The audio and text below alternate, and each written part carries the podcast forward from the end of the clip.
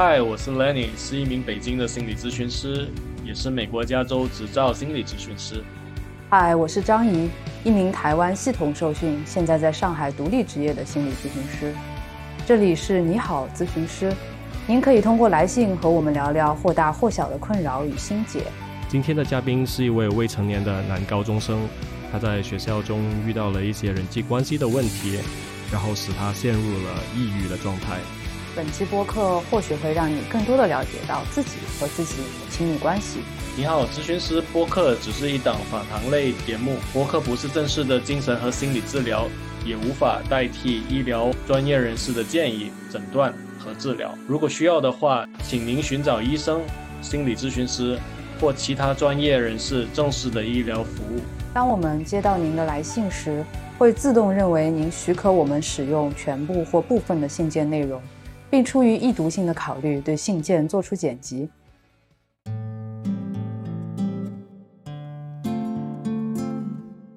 你们好，我是小卖部。我去年确诊了重度的抑郁和中度的焦虑，最近请假在家在养病。起因是初二的时候，呃，在学校发生了一些事情，然后再遇到了朋友的背叛，知心朋友慢慢的疏远。最后一个人离开了父母，去了一个新环境读书，不适应，种种原因造成了我心里的问题吧。这些事对我的影响蛮大的，总会思考这个世界到底有没有正义。因为一次次的质问自己，我的罪恶感和愧疚感一直挥之不去。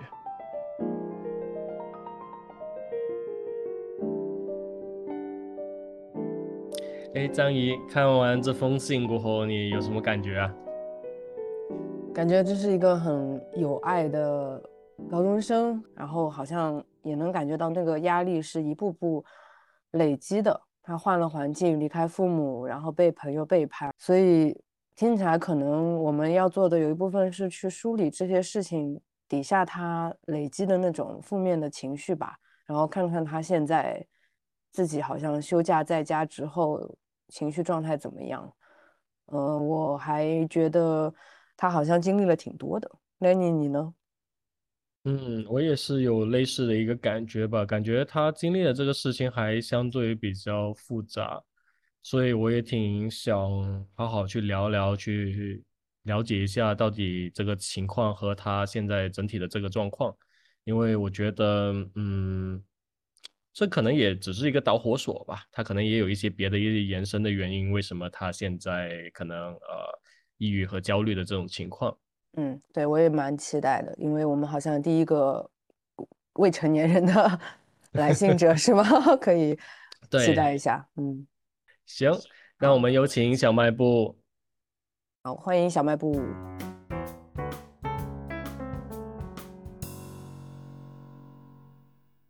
欢迎小卖部今天来到我们的节目。大家好，我叫小卖部。呃，这个名字是因为看了张嘉的一本书，叫做《云边有个小卖部》，然后所以就叫小卖部了。哎，小卖部可以稍微跟我们说一下，就是说你现在的呃生理状况吗？就是有时候就会莫名其妙的情绪低落，然后整个人就啥也不想做，然后就一个人待在那里面，然后就是。就一直在那里哭，然后每天晚上就会时不时的就会睡不着觉，然后每天就睁眼就睁睁睁眼就整个脑子像放空自己一样，然后到从白呃从晚上到白天，然后昨天晚上是吃了一点药，然后呢才睡得好一点，然后现在就会出现说就是整个人情绪不受控制的时候，就会整个人就是。控制不住的想流泪，然后整个人就是没有力气，没有任何欲望想去做其他的事情，整个人就是控制不住的去想很多东西。我看到你的来信这边是有写着，就是说在在服用精神药物，对吧？呃，对，医生开了个中成药跟一个助眠的。OK，所以是稳定的在吃。对，是稳定的在吃。OK，除了去精神科之外，还有别的这种治疗吗？之前呃呃，他那个去做过一次心理咨询，但那个心理咨询就是临时换了很多个心理医生，然后呢，那些心理医生也不是很专业，然后就感觉效果不太好。可以跟我们对具体再聊一聊，就是说，好像这莫名其妙的哭，他大概会出现在什么白天、晚上？就很多时候都会都会发生，就有时候看到一些东西，就想到了过去的一些事情，然后就眼泪就止不住的就就流下来了，然后然后呢，就是听到一些跟之前有关的事情，整个人就是瞬间上一秒还是很开心很积极的，下一秒就接着呢就荡了下去，就啥都不想去做，整个人就直接呆若木鸡，就傻就直接傻在那里，然后整个人就控制不住，直接泪崩了。我看到小卖部说你想要把一些没有想明白的事梳理清楚，我不知道这部分可以多要听你多说一点吗？你看到哪些部分是你觉得想不明白的，想要跟我们就探探讨的？嗯，就之前初初二的时候，我跟一个女生就玩的比较好，然后他们家也非常喜欢我，然后我也觉得他们家的氛呃氛围非常好，然后然后呢，初二的时候我们都是大家在一起玩，然后当初彼此都非常欣赏，就非常玩的非常好，也也也有很多美好的回忆，比如说当初和他们家一起去吃饭，然后跟他们家一起去骑单车、去爬山。很多画面都非常美好，可是不知道为什么初三的时候就遭到了背叛，然后导致现在一直都没想明白，因为不知道在我的记忆里他究竟是一个好人还是一个坏人，就总是让我让我陷入怀疑我之前做出的一切都是不都是不是对的，就整个人处于一种非常纠结、非常精神内耗的时候的状态。所以他是突然就不和你联系了。不，呃，他有表面上的维持关系，但是他做出了一些很让很让我难以置信的事情。嗯，能稍微说一点吗？因为当初我我政治比较好，我文科都很优秀，然后呢就会把自己的一些笔记、一些复习资料就发给他，然后呢，并且跟他说过这这次专门为为你做的，然后他后面呢，因为为了去跟其他几个成绩好的同学打呃拉近关系，打好关系，就把我发给他，就我自己的资料，然后呢跟其他同学一起共享了。然后我当时知道的时候是非常不开心的，因为我是专门为他而做的，然后呢，他却把这个我自己的劳动成果跟同学其他同学一起共享，然后呢，之前初三的时候，就初三下的时候，我在呃 QQ 空间发了一些呃东西，然后呢，后面呢明明是屏蔽了我父母的，然后后面就不知道为什么莫名其妙的被我父母知道了。然后自然也被我父母教育了，然后后面才听说是他跟他妈妈说了，然后他妈妈就跟我爸说，因为我们家的关两家的关系都挺不错的，然后然后呢，所以说父母之间就可能什么都会说，然后我当时就不敢相信，我那么信任的我那么信任他，然后呢他却做出了一些就是在我看来。不能接受的事情，这让我听起来有一种感觉，好像你对你自己挺多怀疑的。是啊，然后我爸妈都说我很敏感。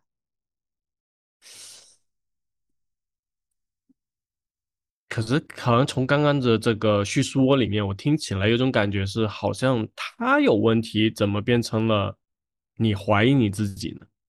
我怀疑我自己之前为他付出的。很多到底是不是正确的？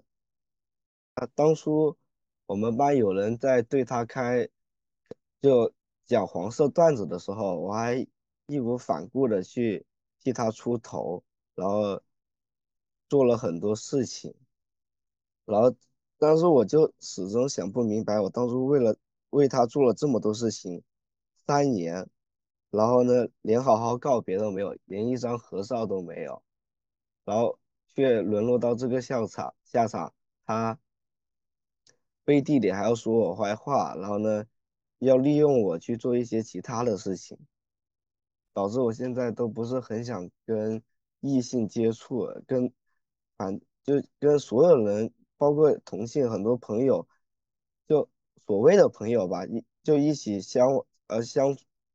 就是接触相处，都就会觉得他们可能是有抱着其他的目的，或者说有其他的私心跟我接触的，导致我都现在没有整个没有几个真正知心和可以交心的朋友，都抱有很重的那种警惕心，都不是很信任其他人了。我听到挺悲伤。感觉好像挺信任这个女生的，然后感觉也为她做了挺多的这个事情，也挺一心一意的去为她，但是好像到最后，她拿完了全部好处，然后就离开了，这样的一个感觉。对，但是不可否认的是。他确实，呃，给我是留下了一些美好的回忆的，但是我就是很难在一些美好的回忆跟他给我做出的一些伤害我的事情中，做出一种平衡跟和解。你有去问过他吗？然后我当时就想了很多，然后给他发发过很多，就去跟他问过，或者说是询问过他。那些当时的那些问题，然后他过了一个星期还没有回我。你期望得到什么回复呢？我就期期望他回复我，他当时为什么要要那么做，或者是啥都不回复就回这个，我看到了，我我就已经可以接受了。给我感觉好像他没有那么在意你是否得到一个很。公道的解释，就是哪怕有时候为了，嗯，我想象你说的那两件事，好像为了虚荣心，或者是跟父母那里拿你当挡箭牌啊，就是哪怕是一些误会，好像他也没有那么在意，是不是要跟你解开这个误会？这种感觉好像不是很被在意。能跟我说说，就是说你现在对这个女生的感觉是什么吗？因为我听起来挺复杂的。因因为我现在对他的感觉就是，一方面就是很感激他过去能给我带来很多美好的回忆，因为他确实改变了我很多。然后一方面就是在想好好问他，你当初这么做是无心的还是有有有意的？我只需要一个答复就好。然后就不知道他是个好人还是个坏人，可能他就是。好人坏人都是，但是我就是一时半会还不能接受他是这样的一个形象，在我的回忆里。哎，刚刚你说到他以前帮助你挺多的，这个可以说多一点吗？就是内容细节一点点。当初初二的时候，呃，初一的时候，我们当初数学都不是很好，然后后面我们就因为都是家委的孩子，然后就去他家上课。然后去他家上课，我非常喜欢他们家的家庭氛围。就比如说，他们家就很有礼貌，然后潜移默化的，然后呢，我我就学着他们，然后也变得非常有礼貌。然后他们整个家庭氛围非常的友好，我也是非常喜欢。然后当初初初二下的时候，说，然后呢，他们家就主动约我出去外面骑单车，然后那种其其乐融融的感觉就非常开心。当初我们一起在那个珠江边骑，然后有说有笑，就非常温馨，就感觉他们家一家跟我们家一家，就他可能还真的是我的姐姐，我就非常开心，因为我一直以来我都是哥哥，然后只有有个弟弟，然后却从来没有感受过有个哥哥姐姐的感觉，就感觉当时非常温馨。然后之前去他们家上课的时候。然后是是在他们家吃完饭，然后老师要过一会才能来，然后当时就和他弟弟一起玩，然后他弟弟也非常喜欢我，就各种回忆都非常温馨。然后他们家就之前我爸教育方式，他自己也承认是有点问题的。然后后面和他们家和那个女生他妈妈接触的时候，他妈妈就教了很多经验跟道理，告诉我爸说你不应该怎么怎么做，应该怎么样。之前我跟我爸说我在学校被人欺负了，然后我爸是这样子的：为什么别人就不欺负？哦，为什么别人就不他就不欺负别人呢？就欺负你呢？你要从自己身上找问题。然后之然后和他们家接触的时候，然后我爸也渐渐意识到，其实很多事情不是自己孩子的问题，而是别人的问题。这时候你不应该去责备自己小孩，而是去信任他，跟他讲要怎么办。所以说他们家确实给我改变真的很大，所以我就很感激他们。所以听起来你挺喜欢他们家的氛围的。但嗯，是的我也听到另外一个信息是，你家的这种情况，你可以稍微跟我们介绍一下你家庭到底是一个怎么样的一个情况吗？呃，我爸的话，他算得上是一个公安从从业者，然后我妈是一个老师，然后呢，我爸现在是三天两头的出出去外面出差，然后我妈也属于一个比较强势的状态，然后然后就然后我弟现在是六年级，马上毕业，然后就是大概是这样子。呃，我更多的是你在这个家里面感觉到什么呀东西？我在家的话，我感我我爸跟我我爸我妈可能对我都是都是好的，但是可能有时候教育方式就可能不太适合我。呃，就我我妈的话，就是一开始就还会在质疑我整个抑郁的状态，他他他有有时候还笑着跟我说说，那你给我去做这几份表，我也可以测出来我抑郁了呀。然后我当时就显得非常的无奈。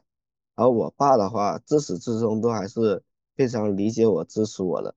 但是之前初初一跟初二的时候，他确实教育方式是有问题，就是非常的严，然后非常的就非常就虽然说有时候会很民主，但是有时候也还是过于强势。但是我觉得我们家庭氛围说不上特别好，也说不上特别差，我还是挺喜欢的。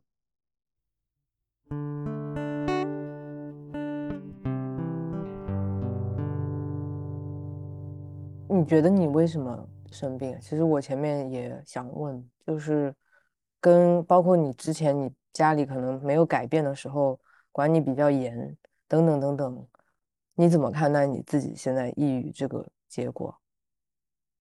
呃，事情都有个导火导火索的。我当时是去上高中的时候，然后一方面也是自己要求太高，然后呢就是经之前经历了太多事情，然后呢就是对很多人都不信任，然后导致在班上就只有那种在我看来是表面的朋友，都没有自己可以交心，可以把自己过去跟别人讲的朋友，就导致整个人在学校，呃。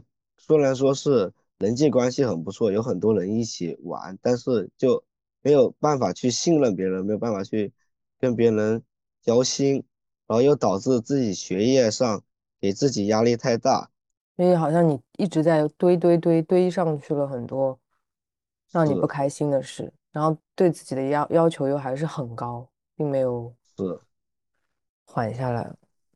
其实我看到你写信的时候也说想要普科普一下青少年心理健康，确实蛮多青，少年都是这样对，无声的堆积。嗯，对，其其实我们青少年的身心健康真的很重要。呃，当初我我去呃挂号的时候，号已经全是满的，然后当初去那个诊室排队，科室排队的时候，有一半的都是青少年穿着校服来的。然后还有一方面是来自外界的，就是看法。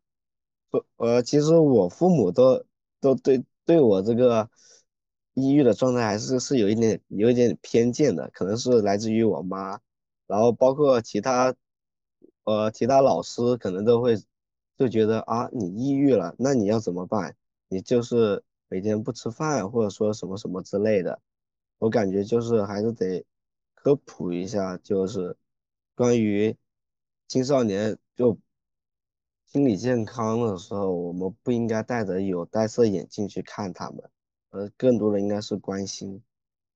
嗯，是啊，像你妈妈说，她给她量表，她也能测出来抑郁，其实也挺调侃的，就是这些沟通方式都是会让人感觉比较不太。舒服，很无助。当初当当初去做心理咨询的时候，我妈回来就我妈回来的评论是：“你洗脑洗的怎么样啊？”然后我当时就很崩溃，然后跟她大吵了一架。所以你现在都是笑着说这个话，对啊，但是我感觉就是你的心情其实还是挺不被尊重的。你需要帮助这件事是被否定否认掉的，就是莫名对，我现其妙的在，我现在就是 哭笑不得，又想笑又想哭。嗯哭笑不得，很真实的心情。也就是说，这些事情其实对你造成了挺多的这种影响的。嗯。但有一个东西，我们其实刚刚其实好像有聊到，但是又没有很准确的去聊到。我想更多的去关注这个部分哈，就是你看，现在我们有抑郁和焦虑的这种情况，嗯。那听起来虽然从外界导致的有一部分，但是好像很少听到你内心是怎么导致或者去嗯和这个抑郁和焦虑有连接的这样一个部分。好像有很多东西嗯就导致了，好像你感觉到很沉重，或者甚至会焦虑的这种部分，甚嗯至晚上或者有些时候会看到一些东西的时候，你会想起一些东西，然后你感觉到很难受，就像现在一样。嗯现在是比较悲伤了，好像在擦眼泪。对啊，所以我想聊更多的这个部分。所以你里面现在到底想到的是什么？我想的更多就是能不能回到，一方面是在质疑自己所有的一切，然后一方面也是在怀疑自己是不是真的如就展现到大家一面前自己是那么的阳光和积极，因为我所有的一切都是非常表面是非常阳光、非常积极的。很多人都说啊，你抑郁了，真的看不出来吗？你不是那么阳光、那么积极的吗？然后其其实自己一直都是在伪装自己，非常的看起来非常好，然后现在自己也累了，不想不想再把这些东西所隐藏起来了。我嗯想的是更好的去面对自己抑郁的一个状态，而不是就是跟别人说自己没有事情。然后我自己怎么想的，就还是说，就是我也不知道我怎么想。至少好像不要再假装没事，假装阳光了。觉得这这很好，这是第一步，承认自己其实难受，自己其实在生病这个部分。你现在刚刚有点难受，或者哪怕现在有点难受，嗯，你能跟我说一下更多关于你给此时此刻这种难受的感觉是怎么样的吗？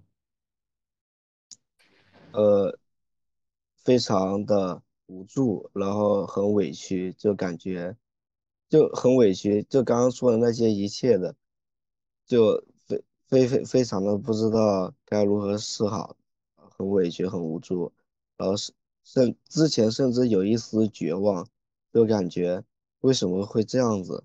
明明我很努力了，但却结果跟回报就这样子，让我感觉压着我喘不过气来。就感觉跌入了深谷里面，然后然后呢不幸的坠落，然后呢就仿佛没有人来拉我一把。嗯所以感觉自己其实好像付出了很多，这结果好像还不是你想要的，对，这有很多的这种失望和失落的感觉。嗯这种感觉你最小是什么时候会有的？嗯，初初三下学期的时候，就所有的付出跟回报不成正比，就导致对自己很失望、很绝望，然后就一遍遍的在否定自己。嗯，今天好像讲了好多次无助。对啊，如果有人有有人可以帮你，你希望他们帮你什么？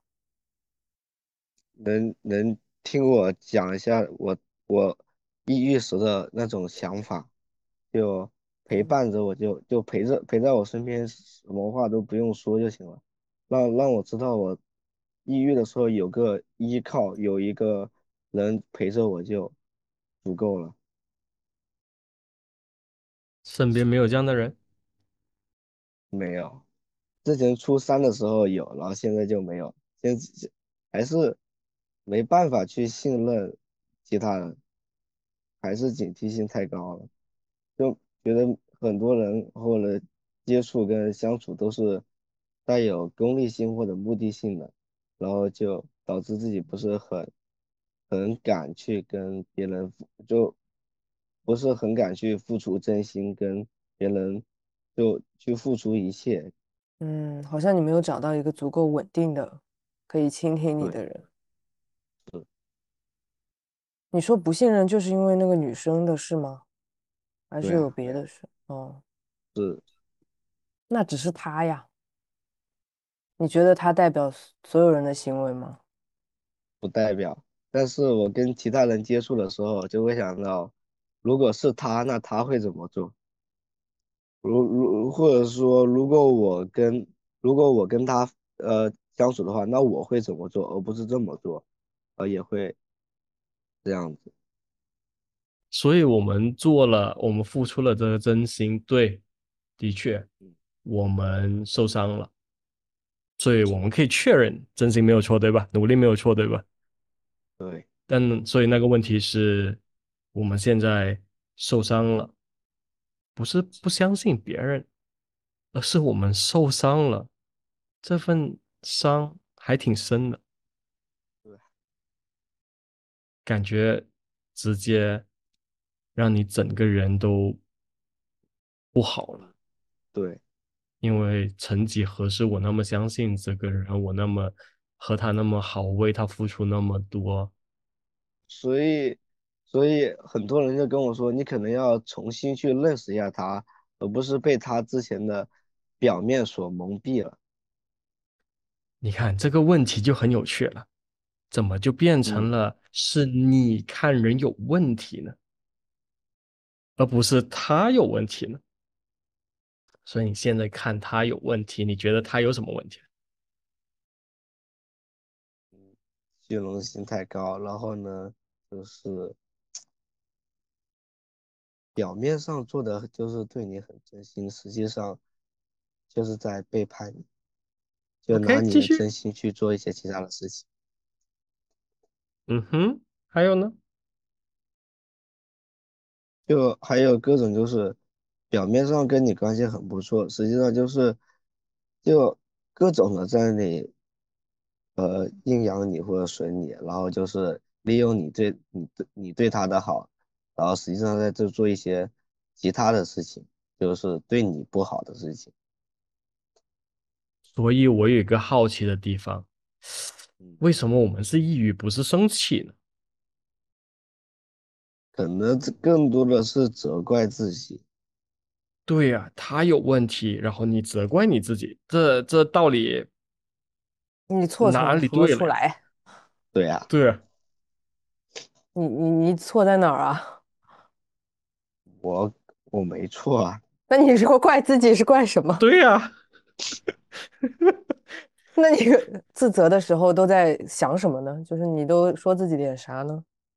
在想，如果我当时，呃，第一，我在想，如果我当时没有付出那么多，我可能现在就不会失望那么多。然后第二想，如果我当时，如果我如如果我现在能跟他好好谈一谈过去的话，那可能对我是一种解脱，或者是对我是一种更好的释怀。我也一直想去跟他正面的去聊一聊过去那些事情，然后即使什么都不说，就能告诉他我当初为他付出了这么多，然后我是以及我当初付出的真心，然后让他知道当当初有一个人是这么在默默的关心你，我觉得这就足够了。所以每天然后就在纠结这两个方面，你会不会对他有点太理想主义了？可能啊，可能就是太理想主义了。没有，我我还有这个东西是这样的一个不懂的这个部分哈，嗯所以不回复你，不给你这个机会，嗯，所以是他这不是一个答案。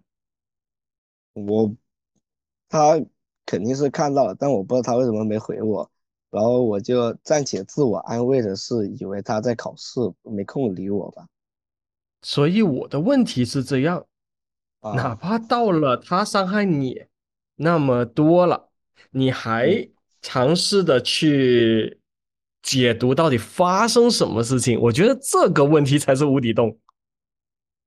对啊，就回来嘛，最简单的一个点，事实是什么？嗯。他不回你，他看到了，他看不到，我不知道，但是还没回啊。你，对。所以他不回你很难接受，对，还是你不想接受？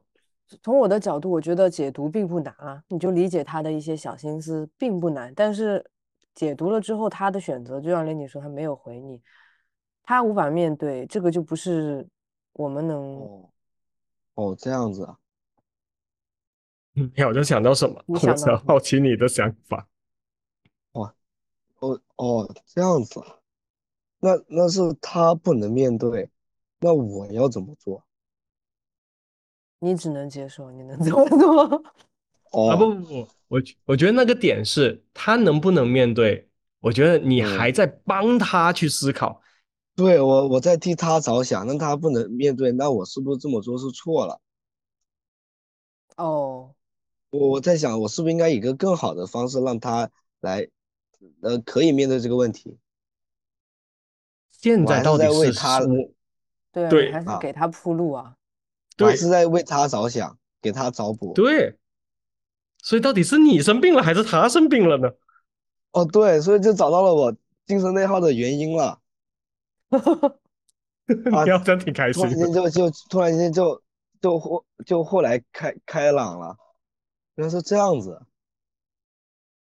我不能 去想太多，他怎么呃我他会怎么样，而是呃哈想了嗯，也不对啊。来，你说说你的想法。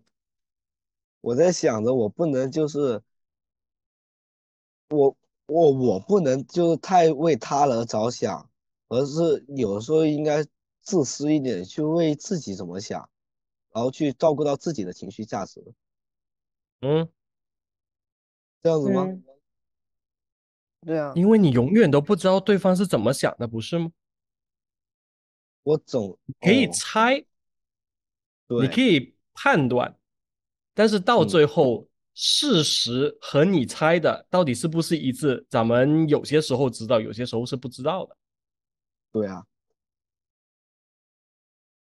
但是你发生什么事情，你想要怎么做，你需要什么，这个东西至少你能够比去猜它来的更确定吧。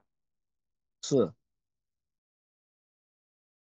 但哪怕你连自己都不太明白，然后你尝试去猜它更多，你不觉得这个哪里有问题吗？就很搞笑了。嗯，哦，对啊，而且就算他回应你了，他下次还这样，那你又怎么办呢？那你如果什么跟他可能没下次了，啊，对啊，就所以说就想跟他好好的说明白啊。我觉得你主动到主动到帮他所有的都想好，这个是很容易受伤的这个也是他告，你这个也是他教给我的。啊，他教给你。对，呃，我们去理解这句话哈。嗯，所以他教了什么给你？很多为人处事跟各种的那种，很多都教，呃，很多为人处事，比如说人际，还有很多人际交往的那些事情，都教教会了我很多，以及各种潜移默化的。要说什么具体的教给我，我可能还真的说不出来。但是很多就无无形无影中的就改变了我很多。OK。所以你在告诉我的一个点是，以前你一点都不知道怎么为人处事，所以全都是他教的。也不算是全部都不知道，但是很多百分之八十都是他教的，都是他们家所带带给我的。OK，现在的一个问题是在于你学了太多这一套，对，但是。你好像没有真的自己去消化这一套东西，变成你自己的东西。呃，这个怎么说呢？你看哈，为人处事的前提是什么？不 知道啊，我都不知道嘞，你教我都懵掉了，是什么？为人处事的前提是你需要去在乎这个人。对啊，我在乎他。你在乎他，你才会需要怎么救我？对啊，现在你的点是在于你还继续为人处事，但是这个人其实说白了，为什么还要为人处事呢？哦，知道了，单方面的付出，我在乎他，但他不在乎我，这是一个呃那个情绪黑呃无底洞，我单方面的去情绪输出，然后他还不给我正面的反馈，这是一个呃继续内耗的下去，然后是没有任何结果的。我我倒是觉得，如果这个人他要曾经给到你很多正向的东西我不知道你说的他教你算不算好的东西，但是他有一两件让你觉得很没底线、很自私，然后也没有自知之明，就就是好像做了就是假装我不在乎一样的。对，那是这样的，对。哦，那大家可能都要一点时间去冷却一下吧，就是有些时候感情就也不太会是一刀。掐断的那种，因为我不知道他跟你的过去交情怎么样，但是我听到好像有一部分你把他们家也当成你的一个延伸的家庭，然后这种是呃丧失的感觉会不会对你来说也有点难受？就突然之间就切断了。对，就是这个，这个形容非常好，就是这样子。哦，你有丧失的感觉。对。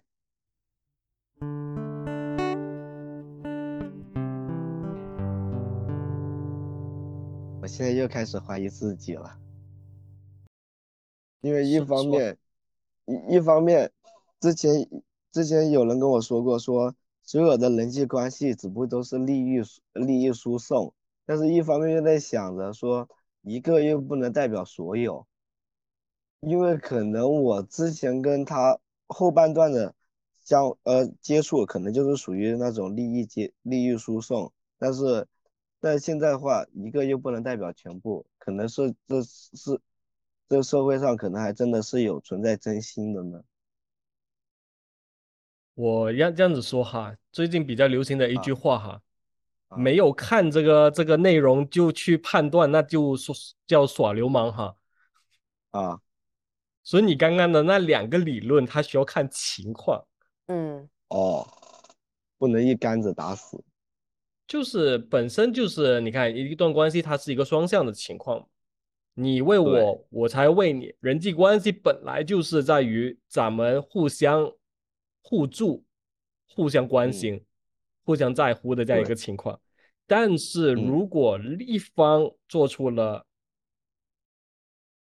伤害另外一方的，那我们为什么还需要维持所谓的人际关系呢？对啊。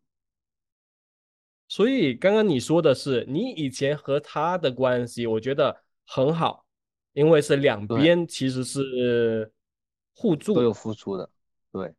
但现在的问题是他已经断了，啊，是，或者至少正准确的去说，他没有那么深的交往了，嗯。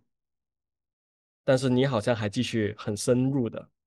去对照顾对方，帮对方的去想，那所以我现在应该怎么做？想想，我觉得挺挺遗憾的。如果我是你，是，但这段感情可能不是因为这个事情，如果他这么不在乎，你们可能早晚也会面临类似的情况，对，那就那就断舍离了。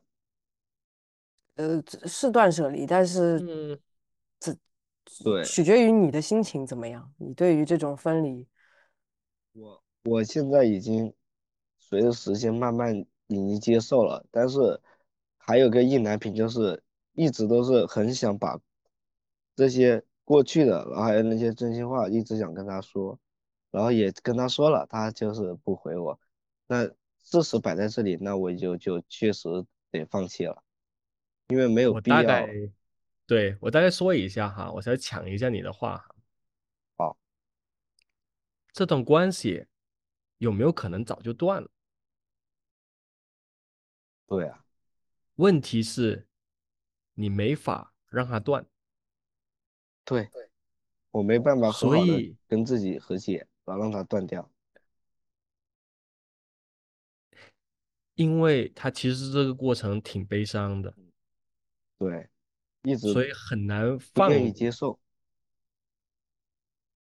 最大的问题就在这，嗯，它不是没有结束，而是你没有办法让它结束，因为你需要一段时间去消化这种缺失。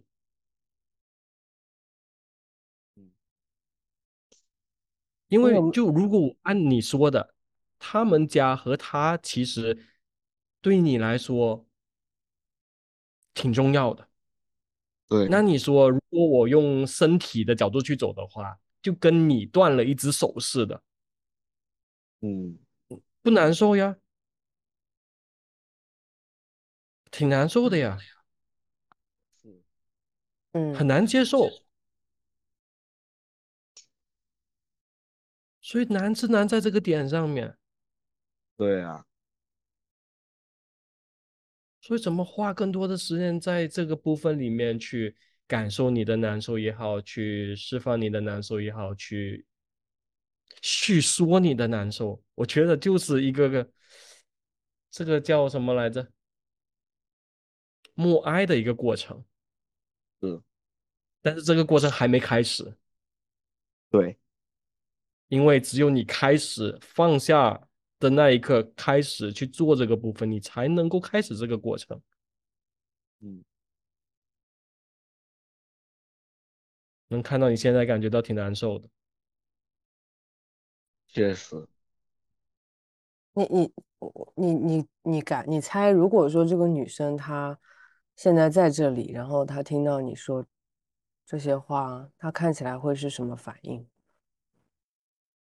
他可能，他可能也会哭了吧，也会哭了。然后，对，呃，他估计可能也会很伤心，他自己曾经做过的那一切，然后呢，可能会感觉有愧于我，嗯，然后他会怎么做呢？可能会抱抱我，然后就没了。然后生活会怎么继续？当做无事发生吧，因为我也不 OK 敢奢求于说他会跟我继续保持联系之类的。嗯，所以听起来他也不太能面对这种已经做错了，然后还要去弥补的这样的关系。那但是你在你的心里面，好像他还是一个会感对你感到愧疚和抱歉的人，然后也会意识到自己哪里伤害了你，但是现实中他又没有给你任何的回应。我觉得这两个印象是让人挺难放下的，好像总总觉得少了点什么。就以他的人，好像不应该就把你晾在那儿，但现实里他就是没有做出任何的补救。对，一切只只局限于我的想象中。你们多久没那讲话？上一次还是在元旦的时候，就给他发祝福短信，然后还把我高一的那个政治的笔记发给他。你为什么老发笔记给他？我听到我好难受呀，他跟你说啥了吗？我好生气啊！因为这是我仅能付对他付出的一点了，嗯，因为我想把我能付出的都都就只要就怎么说呢？就是我想把我能做的全部都能给都都都给他，因为我知道他需要什么，然后就就想把他想把这个笔记发给他。你好我我 我想呐喊一句，呐喊一句，他，都为了他，都为了他，你呢？对吧？你都难受成什么样了？谁来为了你呢？我 真的生气。那还，嗯，对呀、没事，哭一会儿哭一哭，，OK 了。是挺委屈的。真的都气哭了。我说真的，没事，该哭好好哭。我确实感觉我挺可笑的。嗯，当然，我从男生的角度去理解你这句话，就是嗯，挺酷的。但是我也听到的是挺悲伤的这个句话。一切都不值得。我其实觉得可能更多是，身为男生，有些时候也会需要更好的学会如何照顾自己。对，我们那个谁，我们有个老师跟我说，先学会爱自己。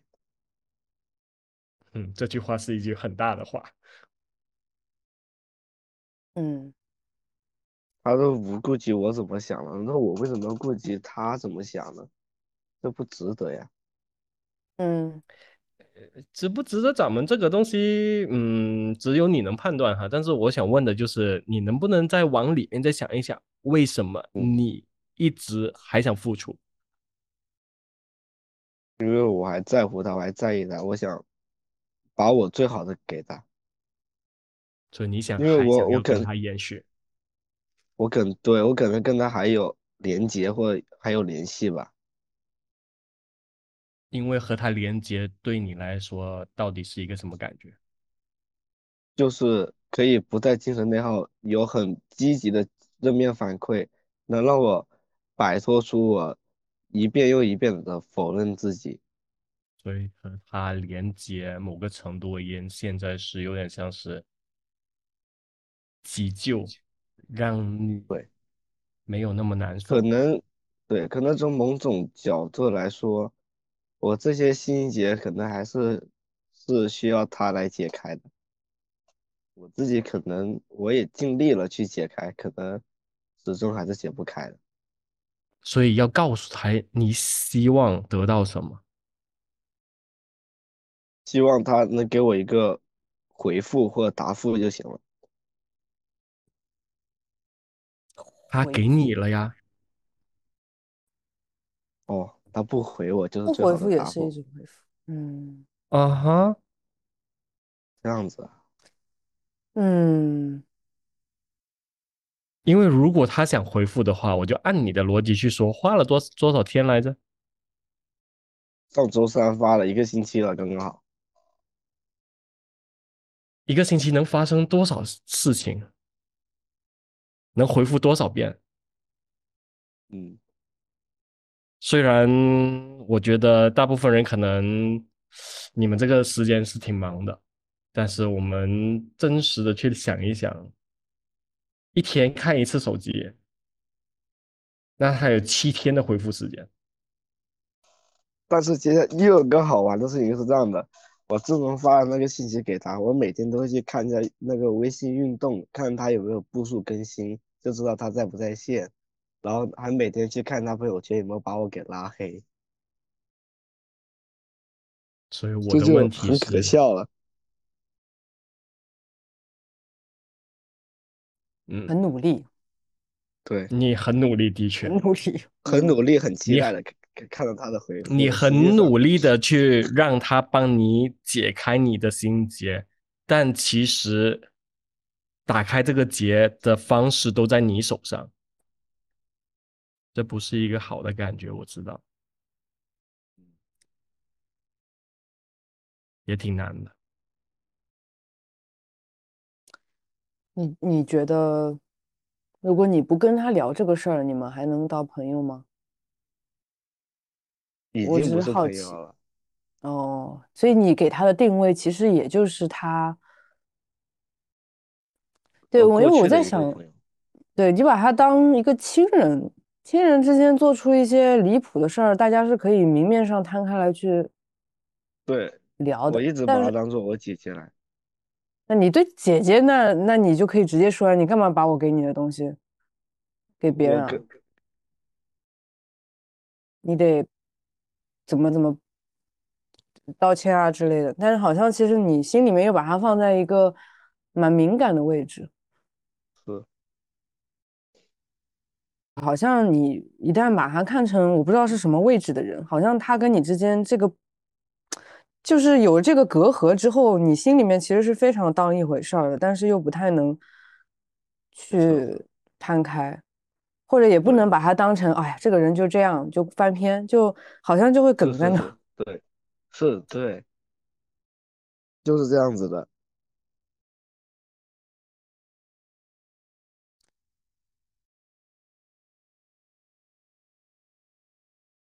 我在想，我的有没有必要今天把他约出来当面讲比较好？怎么讲呢？这个事儿，当然，当然，可能约他，他可能也不理我。对呀，他要是苗头嗅到你要拉他出来讲的这个事儿是他不想谈的，他肯定就不来。你对他比较了解，所以我教我们把这个这个判断权还是交回给你。我现在还是在以还是在自我欺骗，他可能没看到了，但我现在已经发现自己欺骗欺骗不下去了。我觉得从检验事实的角度，或者从你自己的情绪健康的角度，你想你嗯想约可以约约看，对，那那你要做好准备，他如果无视，你要把你的不舒服的感觉也告诉他。知道了，有些时候其实有些，我觉得有些学习方式是需要一遍一遍的去撞墙哈。我嗯个人是这样的一个部分，所以我理解就是有些时候就是说，你如果不到南墙，你其实是没有办法说服你自己的。对，总是要去尝试了，然后知道不行了才才会心服口服。但是我觉得在这个过程里面，我们还得增加一些对自己可能比较友善的一些方式哈，就是撞归撞，别因为撞了过后再跟自己说，早知道就不这样子干，对。就干了，咱们就干了，对，就不不然咱们这个对就别怀疑自己为什么去干这个事情，因为是想清楚了过后再干的，好的，疼也行。但至少自己是知道我面对着什么东西，而不是盲目去去撞南墙的这样一个部分，不然这个过程就会一直反复。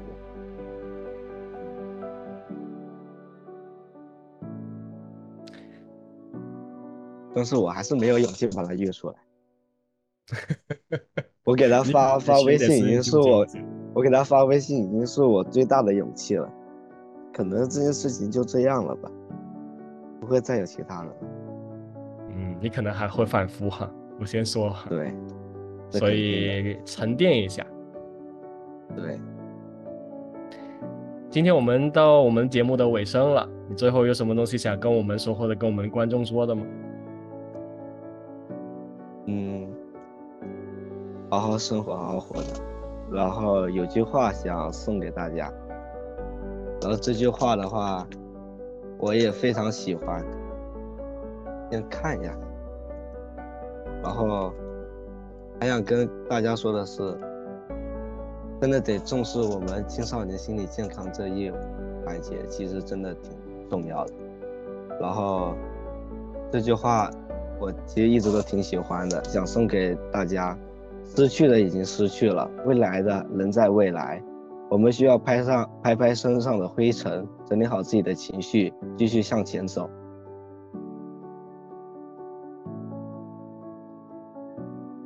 应景。对，也希望你能够好好的，嗯，拍拍身上的谢谢灰尘，然后往前继续走哈。嗯，嗯累了也可以谢谢坐一会儿。对，其其实真的非常感谢你们，我今天也确实想想明白了很多，真的非常感谢。很开开心能够帮助到你。谢谢，嗯，谢谢你跟我们分享你的心事。对，非常感谢。当当当初在小宇宙听到这期播客的时候，也是非感觉到非常温暖，就是有一个群体可以以就有有这么一群人能为我们这种抑郁处于抑郁状态或处于心理疾病状态的人，就发声或者说处于一种关心我们的状态，我感觉非常温暖，真的谢谢你们，谢谢，发自内心的。嗯，不用客气。谢谢你主动跟我们连接啊，我觉得你很勇嗯敢。，对，一切都会好好了那起来的。对，一切都会好起来。